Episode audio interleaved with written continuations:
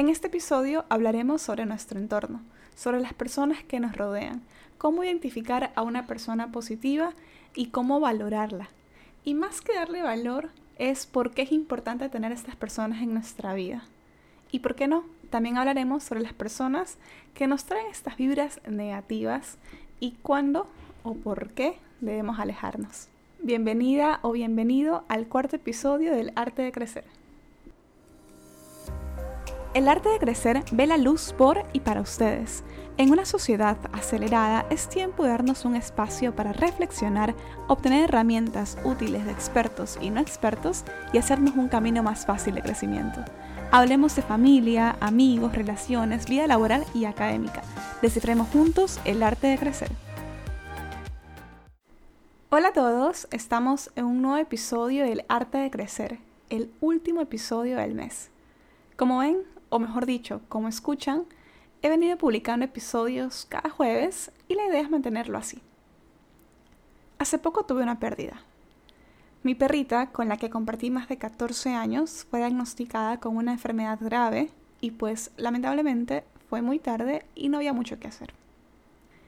Si tienes una mascota o la has tenido en algún momento, creo que puedes entender lo que llegué a sentir. Es una vaina que se te hace el corazón chiquititito y tienes un mega hueco con el que no sabes qué hacer. Pero, entre todo este dolor, me di cuenta de algo. Tenía el entorno que necesitaba.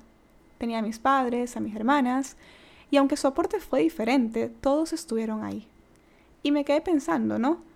En lo importante que es tener un entorno positivo en nuestras vidas, y no solo cuando vivimos situaciones difíciles, en general como ese entorno que te permite crecer y te permite ser tú.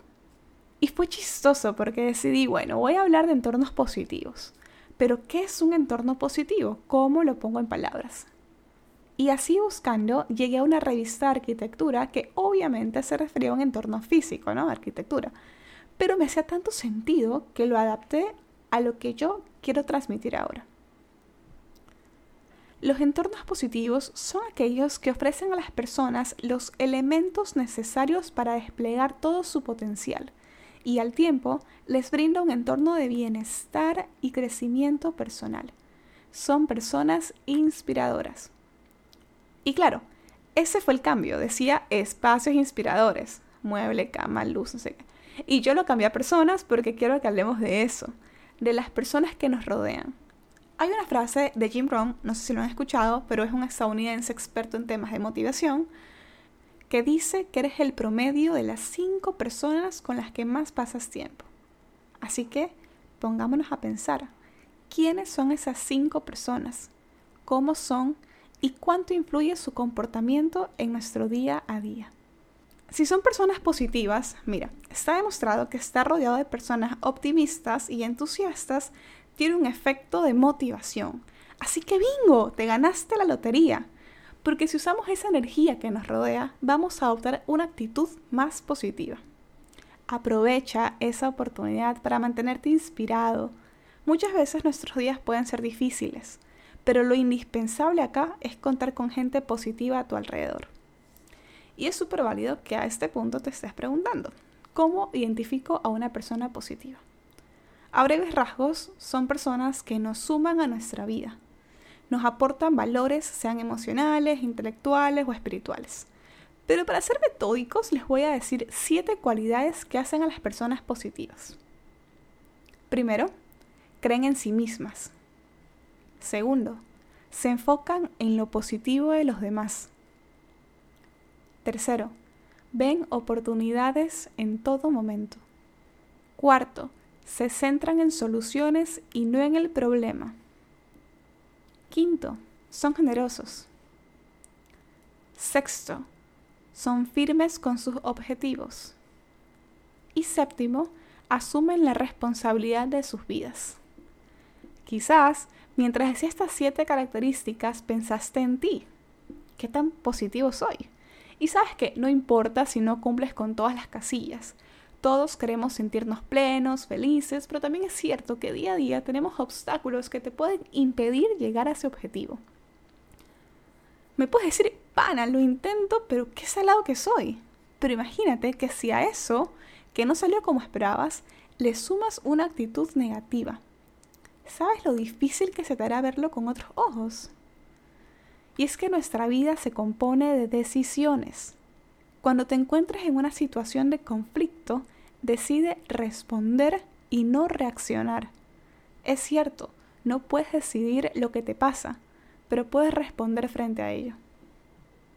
Entonces, esta lista de siete cosas es una cuestión de día a día, de irlo trabajando para que seas alguien positivo para ti y para los demás.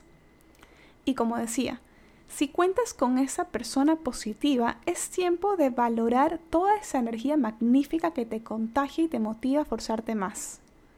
Esas personas piensan mucho en el desarrollo de su propio futuro, lo que en consecuencia te motivará a pensar también en el tuyo.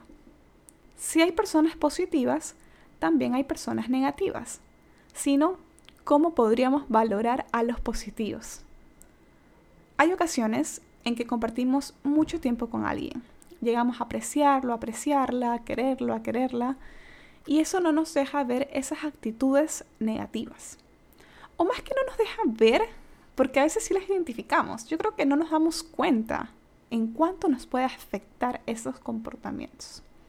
Porque así como hablamos que hay personas que nos contagian positivismo, también hay personas que nos pueden contagiar malestar.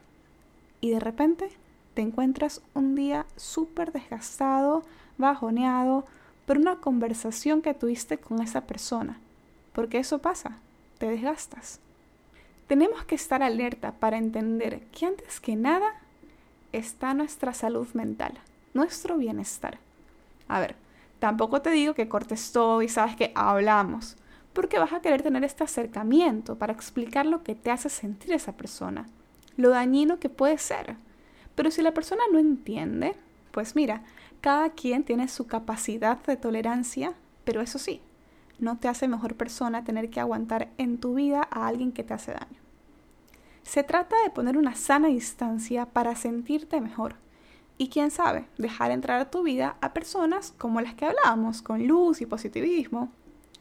No puedo darte una fórmula secreta para distinguir a una persona negativa en tu vida.